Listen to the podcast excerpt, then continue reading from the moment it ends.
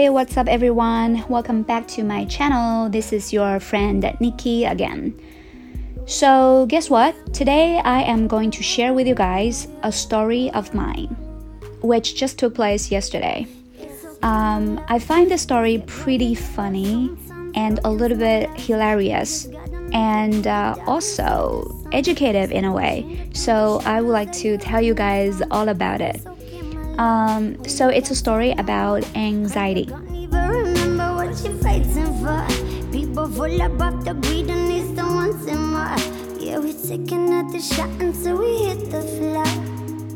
Yeah, you heard me right. Anxiety. Um, so here is the thing. You know, about two weeks ago, I opened this new channel, right? Um, and in the very beginning, I was like, I'm gonna be super cool and uh, super casual and chill about this new channel. I mean, I don't care about how many subscribers I have got. So for a long time, I didn't log on to the backstage and see, um, don't know, you know, who are those new subscribers and also whether there are some people who are canceling on the subscription.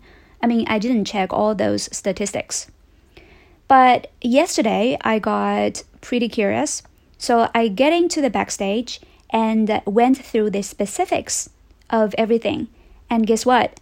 I just found out that four people were canceling on their subscription on my account on the same day.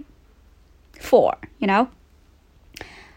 And at that moment, there was a lot of there were a lot of emotions. I I didn't know what to do. I was a little bit in doubt and I even hated myself a little bit.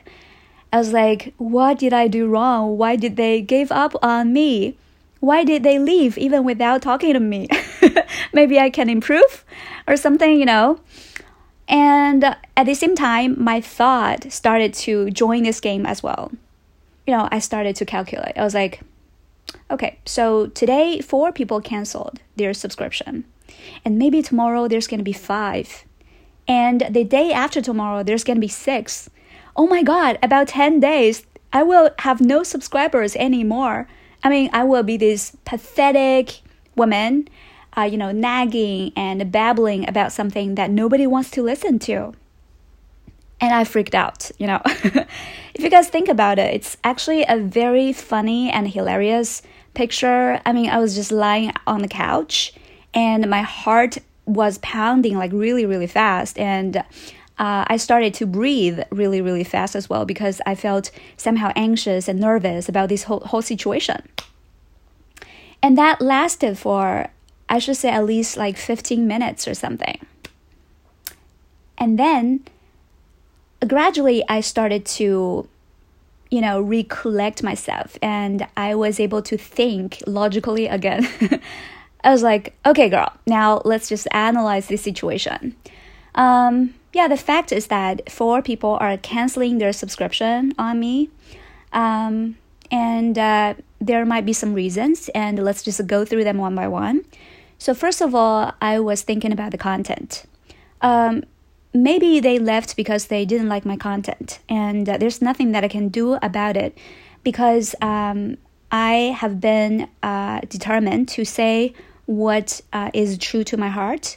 I mean, I just uh, am responsible for whatever I say because that is something that I really want to express in this channel.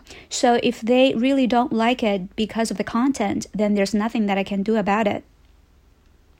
But of course, maybe they uh, uh cancel the subscription for some other reasons.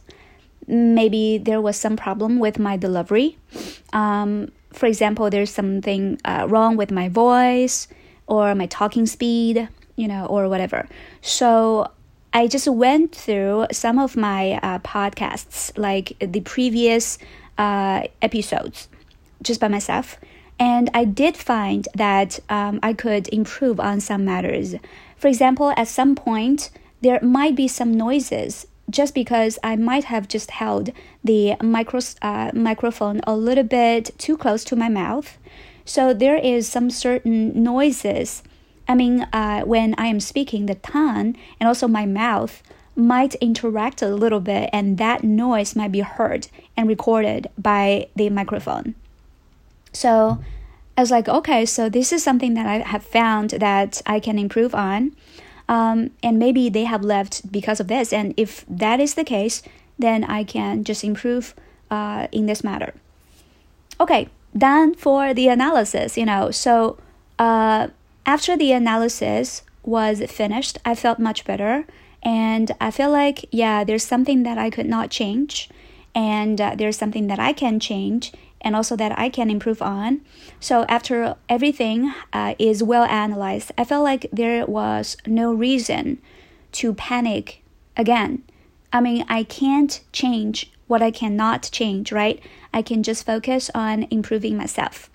Um, so yeah, after this entire process, I just felt much much better, and this is actually the end of the story.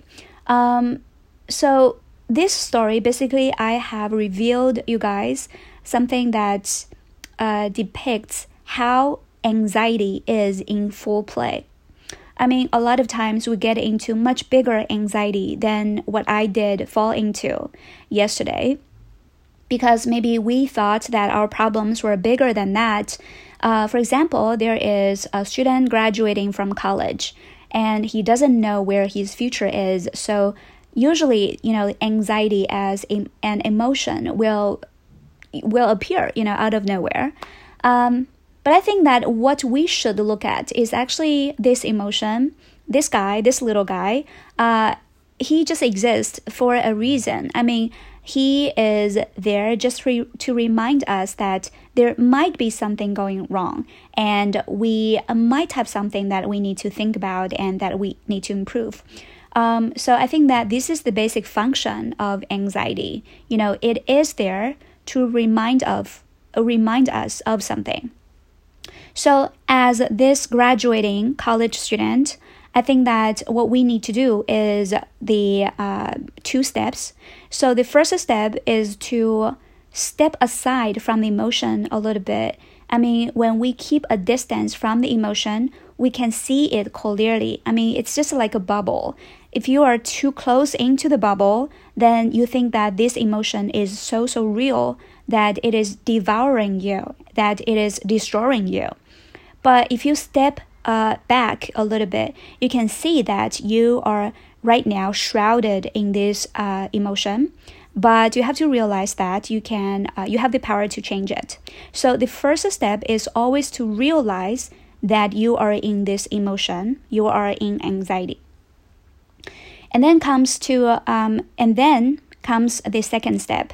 Uh, so the second step is to kind of like list your options and your choices, like what you can do.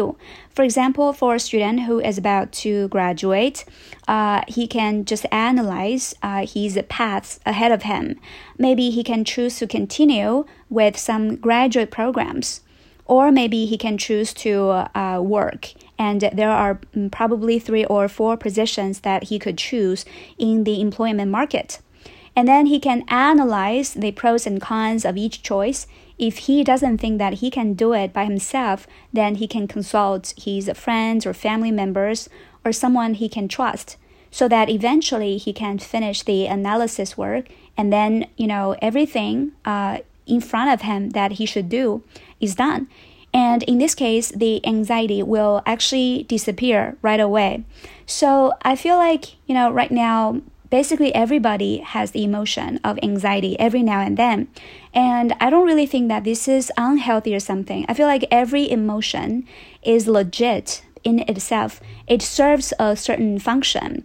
But what we need to do is not to immerse into it, not to become too absorbed into it. We need to realize that right now we are in this emotion, and then the next step is to analyze what we could do in response to this emotion. Um, but you know, right now a lot of people just get too close to this emotion and they completely throw themselves into it, and that's the beginning of a lot of troubles or even some mental problems. Yeah.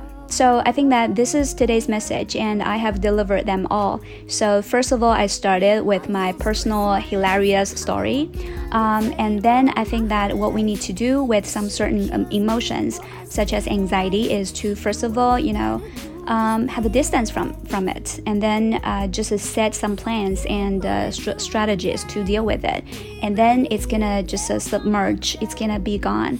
Um, so I think that we should embrace all sorts of emotions that we have. We don't need to escape from them. We don't need to fight back because I don't think that we need to fight with our emotion. You know, we need to understand them and then decide what to do the next. Okay, so this is pretty much everything. Hopefully, you guys have enjoyed today's episode as well. This is Nikki, and I love you guys a lot. Uh, see you guys on the next episode. Bye. Mwah.